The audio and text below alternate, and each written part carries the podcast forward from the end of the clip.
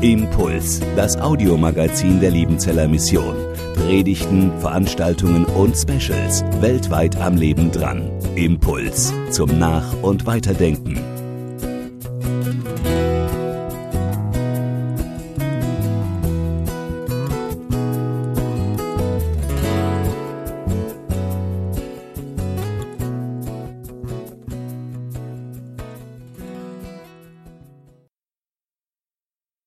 Ja, einen wunderschönen guten Morgen. Schön, dass ihr alle da seid. Und nicht nur ihr, die ihr da seid, sondern auch einen schönen guten Morgen und schön, dass ihr mit dabei seid. Alle, die jetzt hier zugeschaltet sind, die Massen, die uns alle übers äh, Internet zuschauen. Ihr seid zwar nicht hier, aber ihr seid trotzdem da. Schön, dass ihr seid und ähm, ja, mit uns diesen Gottesdienst feiert und wir uns gemeinsam auf Gott einlassen wollen, von ihm hören wollen, von seinem Wort hören wollen. Und das ist heute eben der geplante Predigtext für heute war Psalm 121 und nicht nur dieser ganze Psalm mit seinen acht Versen, sondern eigentlich sogar nur der zweite Vers. Meine Hilfe kommt vom Herrn, der Himmel und Erde gemacht hat. Da habe ich schon gedacht, hui, was mache ich jetzt damit? Ein Vers und dann in dieser Situation. Und ich glaube trotzdem, dass der Vers uns heute drei Dinge mitgibt.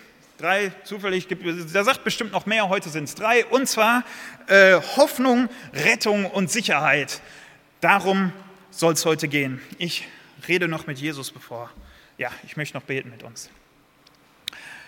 Jesus, vielen Dank, dass wir Gottesdienst feiern können. Und ich bitte dich, lass es auch ein Gottesdienst sein, wo du an uns dienst, wo wir von dir hören, wo wir dir nahe kommen, wo du deine Hand auf unsere Lebensbereiche legst. Und ich bitte dich, dass du jetzt uns alle segnest, dass wir dein Wort hören, dass ich es sprechen kann und ja auch wirklich das, was du sagen willst, rüber und ankommt. Amen.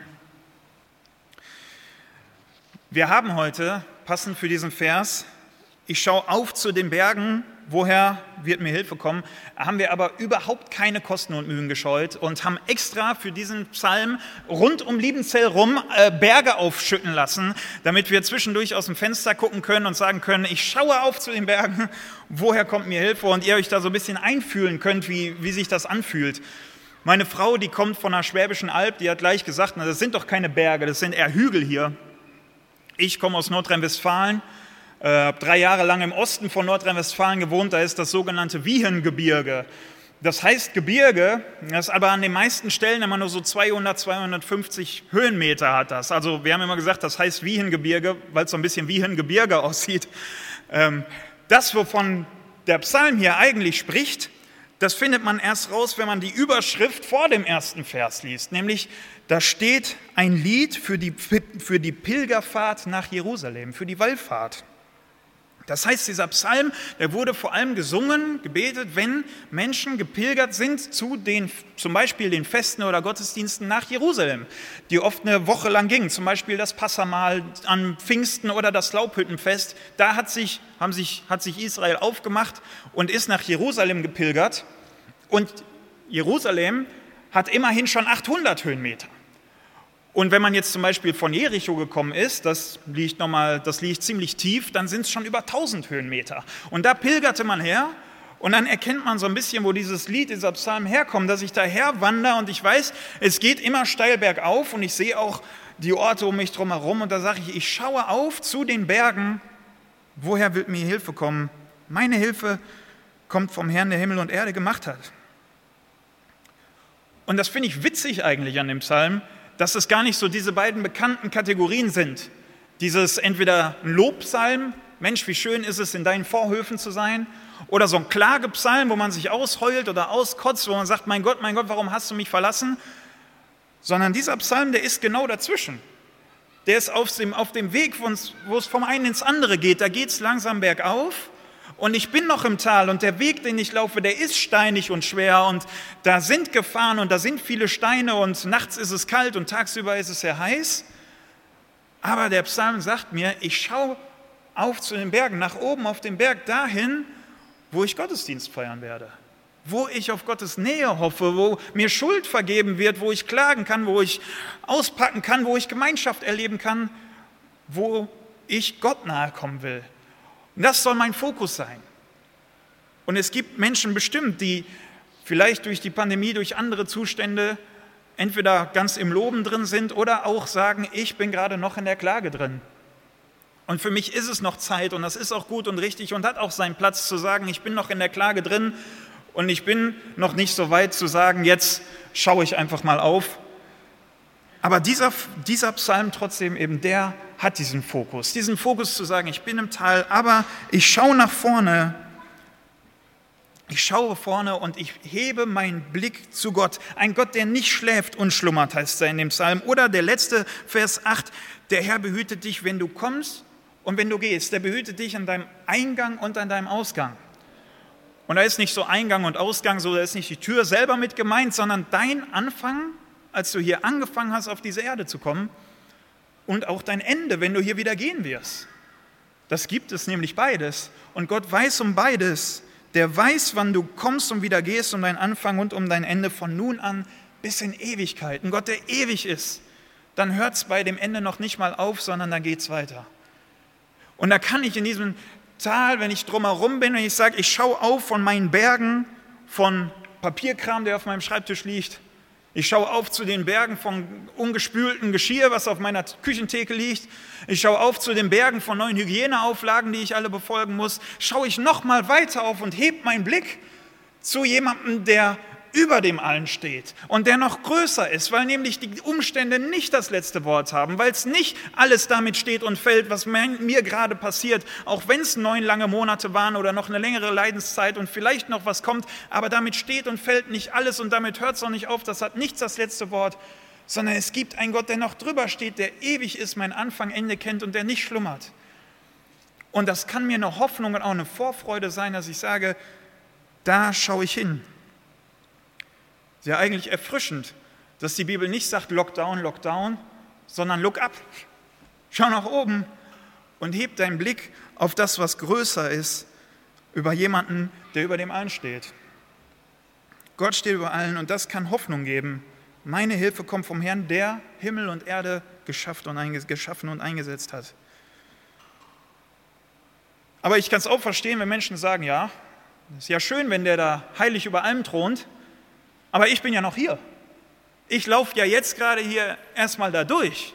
Und hier ist es halt auch steinig und schwer und hier ist das auch gar nicht so einfach und, und, und schwierig an vielen Stellen. Und hier ist ja Leid und Schmerzen und Verletzungen, die mir zugefügt werden. Und nicht nur die, die mir zugefügt werden oder die Schuld, die mir angetan wird, sondern auch die, die ich ja anderen antue wo ich merke, ich komme noch mit vielen von mir selber gar nicht richtig klar, mit Eigenschaften von mir, mit Dingen, die ich kämpfe, die mich mein Leben lang, jahrelang begleiten, mit Sachen, die ich nicht loswerde und nicht abgeben kann. Dann wäre ich vielleicht eher ein bisschen wütend, dass da dann noch ein Gott ist, der schön heilig, gesund über dem allen thront. Aber das Schöne ist, dass dieser Gott zwar einmal über allem thront, aber gleichzeitig auch eine Hilfe ist. Meine Hilfe kommt vom Herrn.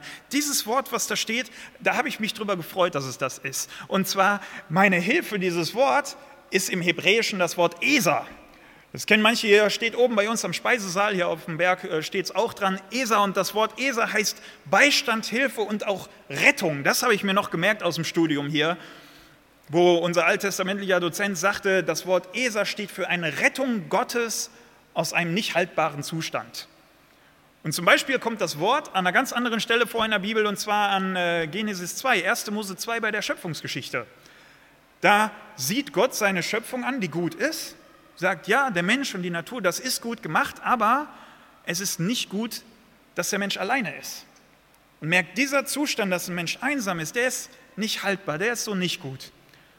Und dann sagt er, ich will ihm eine Eser machen, ich will ihm helfen, eine Hilfe, eine Rettung schaffen aus diesem nicht haltbaren Zustand und schafft diesem Menschen gegenüber, der zu zweit sind, sodass sie sich ergänzen können und miteinander unterwegs sein können.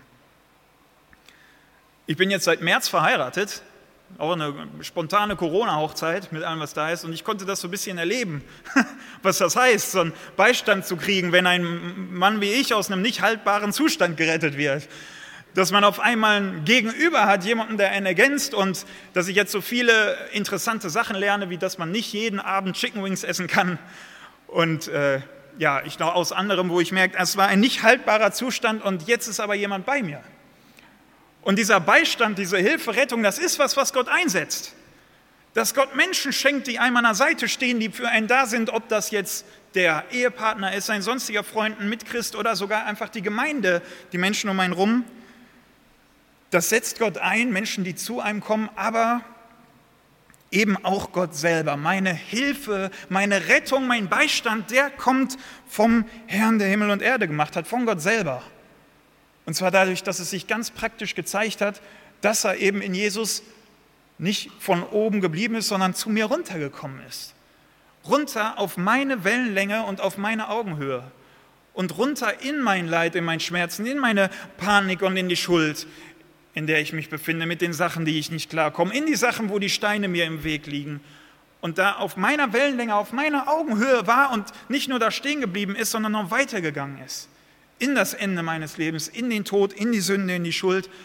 Und das besiegt hat, das weggenommen hat und so eine Möglichkeit geschaffen hat, Mensch, bei Jesus, da kann ich bei diesem heiligen Gott, der über dem allen steht, sogar persönlich andocken und wenn ich mich auf ihn einlasse, von ihm gefüllt werde, dann lebt er in mir, lebt er in mir durch den Heiligen Geist und dann habe ich auch da noch einen Beistand, einen Bruder, einen Anknüpfungspunkt, wo ich bei Gott da bin, hier bei mir, ein Beistand, der bei mir ist, eine Hilfe, eine Rettung. Gott holt mich und rettet mich aus diesem Weg, den ich habe und habe nicht nur eine Hoffnung, sondern auch eine Rettung, weil Gott durch Jesus zu mir kommt. Und drittens, gibt es aber auch eine Sicherheit dadurch, dass ich sage, ja, durch Jesus kann ich mit Gott andocken, kann mit ihm zusammenleben. Und da kommt noch ein, noch ein Aspekt mit in diesem Psalm mit rein, den man vielleicht ein bisschen wissen muss. Und zwar auf diesem Weg nach Jerusalem hin, wo die Feste waren, da waren immer wieder natürlich einzelne Hügel, Berge und auch um Jerusalem rum verschiedene Hügel. Und auf diesen Hügeln hatten, hatte selbst das Volk Israel selber noch verschiedene andere Tempel gebaut. Wurden Tempel gebaut, Bäume drumherum gepflanzt. Und diese Tempel, die hatten eigentlich mit diesem Gott, der Himmel und Erde gemacht haben, gar nichts zu tun. Sondern das waren Götzentempel. Da hat man gesagt, dass wir die Feste da feiern, ist schön und gut. Da richten wir unseren Blick hin, auf die Verheißungen stützen wir uns. Aber wenn es um Fruchtbarkeit geht, dann bete ich Baal an. Und wenn ich Angst vor der heißen Sonne am Tag habe, dann gehe ich doch zum Sonnenpriester. Und wenn ich Angst vor den Nächten, vor den Gefahren der Nacht habe, dann gehe ich eben zum Mondpriester. Das ist, was da spielt dieser Psalm drauf an. Dieser Psalm, die Sonne äh, wird dir am Tag nichts anhaben, noch der Mond in der Nacht, wenn ich bei Gott bin. Und ein Mensch, der diesen Weg gelaufen ist, schon den Blick auf Gott haben konnte und schon wissen konnte, klar, ich, ich pilger jetzt dahin, aber wenn es mal schwierig wird auf diesem Weg, dann verlasse ich mich doch lieber auf wen ganz anders. Dann verlasse ich mich doch lieber auf irgendeinen Götzen, irgendwas, wo ich sage, das verspricht mir jetzt schneller, schneller entweder Entlastung oder Hilfe. Und dann ist das gar nicht so einfach, sich auf Gott zu konzentrieren, bei dem zu bleiben, weil ich sage, jetzt wo es schwierig wird, da vertraue ich doch lieber auf mich selber, mein Können, meine Gaben, auf den Widerstand, in dem ich mich irgendwie zurechtfinde, auf mein Jammern, mein Meckern, mein Selbstmitleid, was auch immer da Götzen sein können, müsst. Ich will euch jetzt auch nicht zu viel von mir selber erzählen, aber diese Sachen, wo ich da merke, das fordert mich raus. Ich habe zwar den Blick, und trotzdem passiert es da dem Volk Israel, dass sie sagen, das sind andere Götzen und die versprechen mir viel schneller was. Und da sagt dieser Psalm eben auch, ich schaue hinauf zu diesen unterschiedlichen Bergen und jetzt muss ich mich entscheiden, woher kommt meine Hilfe? Von wem will ich, dass mir Rettung und Beistand kommt? Und da ist das ein Bekenntnis, dieser zweite Vers, dass er sagt, meine Hilfe, der kommt von dem Herrn, der Himmel und Erde gemacht hat. Der wird nicht zulassen, dass du stolperst und fällst, der dich behütet. Er schläft nicht, er wird nicht müde und schlummert nicht. Der Herr ist dein, Schütz, dein schützender Schatten über deiner rechten Hand. Die Sonne wird dir am Tag nichts anhaben, noch Mond bei Nacht. Der Herr behüte dich vor allem Unheil, bewahrt dein Leben. Ich brauche diese Götzen drumherum nicht. Ich brauche diese anderen Sachen, die mir Heil und Hilfe und Entlastung versprechen, nicht. Ich kann mich durch Jesus ganz mit ihm verbinden. Und ich möchte ein bisschen aufs Neue Testament hinweisen. Ich habe mich erinnert gefühlt an Römer 8. Römer 8 wo Paulus auch so ganz davon schwärmt und spricht, dass er bei Gott sicher ist. Aber Paulus spricht nochmal so ein paar andere Töne an. Und zwar sagt er, kann uns noch irgendwas von der Liebe Christi trennen, Vers 35, wenn wir vielleicht in Not oder Angst geraten, verfolgt werden, hungern, frieren, in Gefahr sind oder sogar vom Tod bedroht werden. Schon in der Schrift heißt es ja, weil wir an dir festhalten, werden wir jeden Tag getötet, wir werden geschlachtet wie die Schafe, aber trotz all dem tragen wir einen überwältigenden Sieg davon durch Christus, der uns geliebt hat. Da macht Paulus das so ein bisschen anders klar. Paulus sagt nicht, wir werden niemals hungern und frieren. Wir werden niemals Schwierigkeiten haben. Das ist, glaube ich, weder wie die Bibel noch dieser Psalm noch Gott verstanden werden will. Sondern dass er sagt, wir werden das haben, aber wir können in dem Starksein bleiben, weil wir diese Hilfe, diese Rettung, diesen Beistand in Gott haben. Weil wir nicht alleine sind, weil mich nichts von der Liebe die sich in Jesus gezeigt hat und die sich in Jesus mir bietet, mich nichts mehr trennen können. Ich bin überzeugt, nichts kann mich von seiner Liebe trennen.